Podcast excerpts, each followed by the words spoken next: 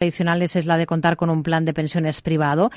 Pero, ¿qué tipo de plan? Hablamos de ello con Juan Luis eh, Sevilla, socio de Luna Sevilla Asesores Financieros. ¿Qué tal? Muy buenas tardes. Hola, muy buenas tardes, Rocío. Feliz Navidad a todos. Igualmente. Bueno, lo fundamental a la hora de seleccionar un plan de pensiones privado es la edad que tenemos, lo que nos falta de cara a esa jubilación.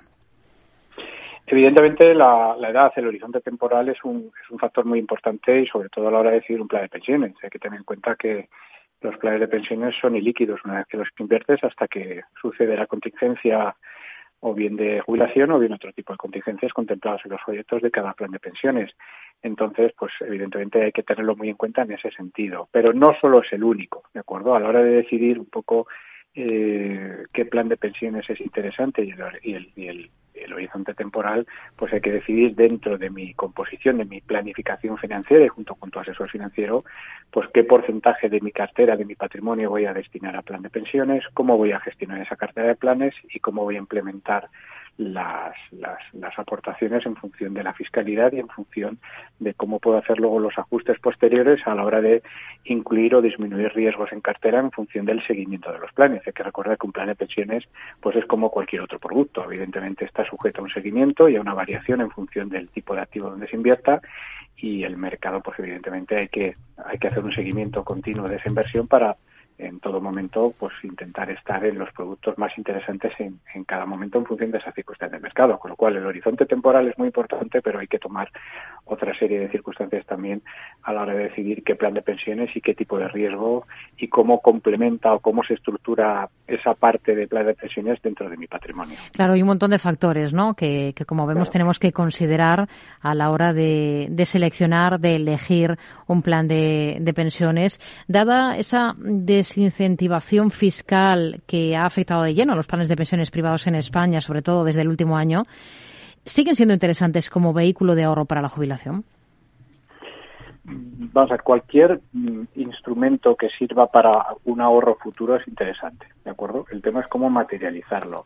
En, España, históricamente, el plan de pensiones única y exclusivamente se ha utilizado por un tema eh, de desgravación fiscal, hmm. cuando evidentemente es un producto que tiene ciertas bondades como es un ahorro a muy largo plazo para poder complementar como objetivo pues una pensión que normalmente va a ser más baja que cuando estoy en mi época laboral, ¿de acuerdo? Con lo cual ese es el primer objetivo que no hay que olvidar, que es como una cajita que vamos a poner a futuro para complementar y mantener mi nivel de, vida, mi poder adquisitivo en el futuro en ese sentido. Sí que es mm. verdad que evidentemente con la desincentivación fiscal de, que, estamos teniendo en estos momentos, pues el, plan de pensiones adquiere un menor protagonismo en detrimento de otros productos como los fondos de inversión u otro tipo de productos que, bien llevados, pues también puede ser una planificación adecuada de largo, de, medio y largo plazo de cara también a la posterior jubilación, ¿de acuerdo? Con lo cual, pues bueno, yo creo que como en todo, en un patrimonio hay que tener bien diversificada los instrumentos financieros y uno de ellos es los planes de pensiones, pero viéndolo más como un producto financiero, no tanto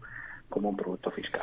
Lo que se ha reducido en los últimos tiempos es una buena parte de esos beneficios fiscales de los planes de pensiones cuando se realizan las aportaciones, pero luego otra cosa es el, el rescate. Tenemos claro que Hacienda tiene mucho que decir a la hora de recuperar ese ahorro, a la hora de rescatar lo que hemos acumulado en ese plan de pensiones para disfrutar una vez jubilados. Totalmente, tiene que decir mucho. Es decir, hay que tener en cuenta que mientras que estamos en la época, la edad laboral, pues en estos últimos años pues ha habido una desgrabación cada vez menor de, de, pensiones, con lo cual nuestra declaración de la renta nos devolvían en función de nuestro marginal pues un porcentaje de lo que aportábamos al plan de pensiones.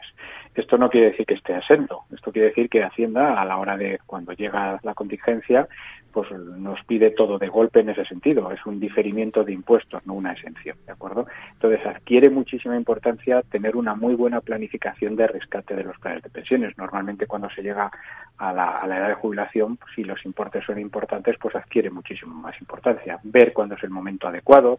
Normalmente, si uno la pensión futura va a ser más baja que, el último año que has cotizado como, como trabajador, pues normalmente hay que esperar ese plazo para tener pues 12 mensualidades de pensión para que tu renta de trabajo sea más baja y poder rescatarlo a futuro. También hay que ver luego qué tipología de rescate queremos. Si es un, si es un rescate total, pues como sabemos, eh, todas las aportaciones inferiores o, anteriores a 31 de diciembre de 2006 llevan una excepción del 40%, es decir, el 40% del plan no tributa. El 60% va al marginal y si tenemos un marginal alto, pues evidentemente vamos a pagar mucho. Luego puede haber una opción mixta de rescate que una parte puede ser en capital, que bien puede ser esa parte exenta del 40, y luego en forma de rentas que me va a hacer diluir en, ejercicios posteriores la renta.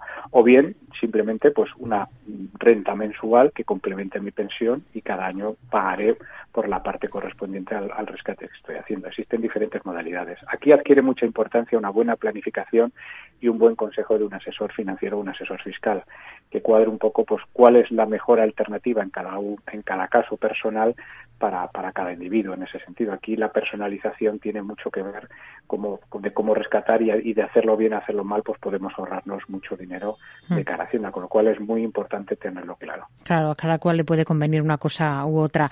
Mm, las, las aportaciones periódicas a planes de pensiones eh, son la mejor opción siempre. Las aportaciones periódicas, siempre que se vean como una forma de ahorrar y no de gasto, es decir, como una forma de complementar mis, mis ingresos futuros vía pensión, siempre son interesantes, ¿de acuerdo? Se puede hacer aportaciones periódicas a plan de pensiones o se pueden hacer aportaciones periódicas a fondos de inversión.